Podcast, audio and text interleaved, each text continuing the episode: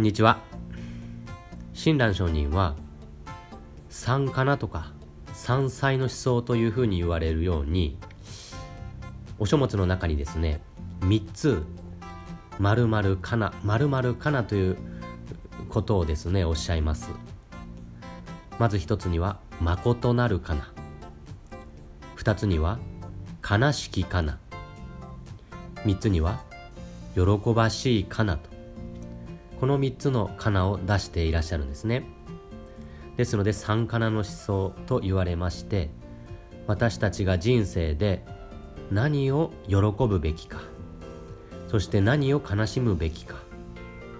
そして何を誠として生きていくべきかということを教えてくださった方だというふうに言われます。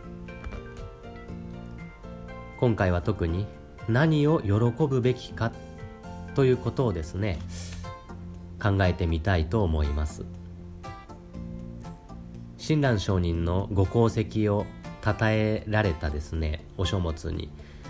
御絵伝まあ御伝承と御絵伝というのがございます。もともとは一つの絵巻物であったんですけれども、まあ、大勢にで見るには不向きということでですねその絵と文字が連なった絵巻物の文字だけを抽出したものを御伝承と言って今でも法音校ですとかご正記で拝読をされます。またその絵だけを抽出したものを御絵伝と言いまして一般的には私服の御絵伝になっておりましてこれもやはり法音校などで掲げられてですね親鸞様の一生をこう味わっていく仰いでいくことができます。この御伝承と御絵伝の中にですね親鸞上人の最後のご様子が、えー、説かれておりましてまあ今の暦で言いますと1月の、まあ、正月過ぎたぐらいですかね。の頃から親鸞上人は体調を崩されたと書かれてあります。それからというものは口に政治を交えずただぶっとんの深きことを述ぶ。声に予言を表さずもっぱら照明を頼ることなしと伝えられています。口に政治を交えずというのは世のこと、まあ、世間のことは一切おっしゃらず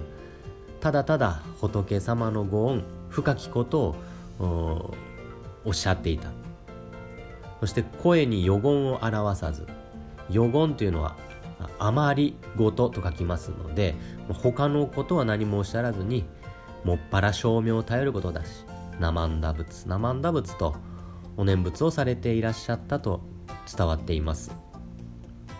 御絵伝には親鸞上人のご様子がまあ体調がですね悪くなられたということで遠近各地から門弟方が集まってこられた様子が描かれております。その時に親鸞上人は火鉢にですね肘をかけながらお話をされていらっしゃいます。もう肘肘をかけないとですね起きていられなかったほどまあ弱っていらっしゃったご様子が伺えますがその時にもですねおそらく関東の方からもお弟子さんが駆けつけられたと思うんですね。その方々に対してですよ。普通ならあんた元気にやっとったかとかあ子供は大きくなったかとか関東の方はどうじゃとかそういうことをですね言いそうなもんですけれども親鸞上人は口に政治を交えずそういうこと一切おっしゃらずに「なまんだぶなまんだ」仏様はありがたいな。仏様のご恩は深いぞと。あんたも生んだ仏を大切にしろよと。そういう世間のことは何にもおっしゃらずただただ生んだぶ生んだ仏とお念仏を大切にされるお姿をですね最後の最後まで見せられたんですね。そして念仏の生き絶え終わんぬ。お念仏の中に90年のご一生を終えていかれたんですね。ここに私たちが何を大切にするべきか何を喜ぶべきかというのが教えられておるような気がいたします。世間のこといろいろとまあ私たちが喜ぶことと言ったらですよ。人と比べて勝ったから嬉しいとかお金が稼げたから嬉しいとか、うんね、褒められたから嬉しいとかちょっと出世をしたから嬉しいとかですね。そういうことを喜んで生きておりますけれども親鸞上人は仏様がご一緒だよ。ナマンダブナマンダブと今ここに仏様がご一緒だよ。そのことを喜んで生きていきなさいよと最後の最後まで何を喜ぶべきかというのを教えてくださったお姿ではなかろうかと思うんですね。息子とですね以前面白い自転車がに乗れるですね、ま、交通ミュージアムっていうところに行ったことがあるんです。4人乗りの自転車とかなんかいろいろパンダの自転車だとかあなんかすごい面白い自転車がいっぱいあるところなんですね。で息子もすごく楽しんでくれましてキャッキャキャッキャはしゃいでおりました。で家に帰りまして「ねえねえ今日何が一番楽しかった?」って息子に聞いてみましたらえっ、ー、とね帰りの車の中でみんなでしりとりしたのが楽しかったって言うんですよ えそこと思いましたね私はなんかあの面白い自転車こういう形の自転車に乗ったのが楽しかったって言うかと思思いきや帰りの車の中でみんなで家族でしりとりをしたのが一番面白かったって言ってああそこかと思いましたけども。振り返ってみますと結構ですねまあなんか何でもないことと言いますか派手なことじゃなくてそういうことをですね喜ぶ子だなというふうに思います。以前もですね2歳ぐらいの時だったですかね。私がちょっと1週間ぐらい仕事で家を空けるっていう時があったんですね。で行ってくるねって。ちょっとしばらく帰れんけどねあの元気で過ごしとってねってこういう風に言って出かけようとしましたらやだやだお父ちゃん行かないで行かないでってこういう風にすごく泣いてくれたんですね。あまりにも泣くものですから私が「ごめんねでもお父ちゃん仕事じゃけ行かにゃいけんのんよ」って。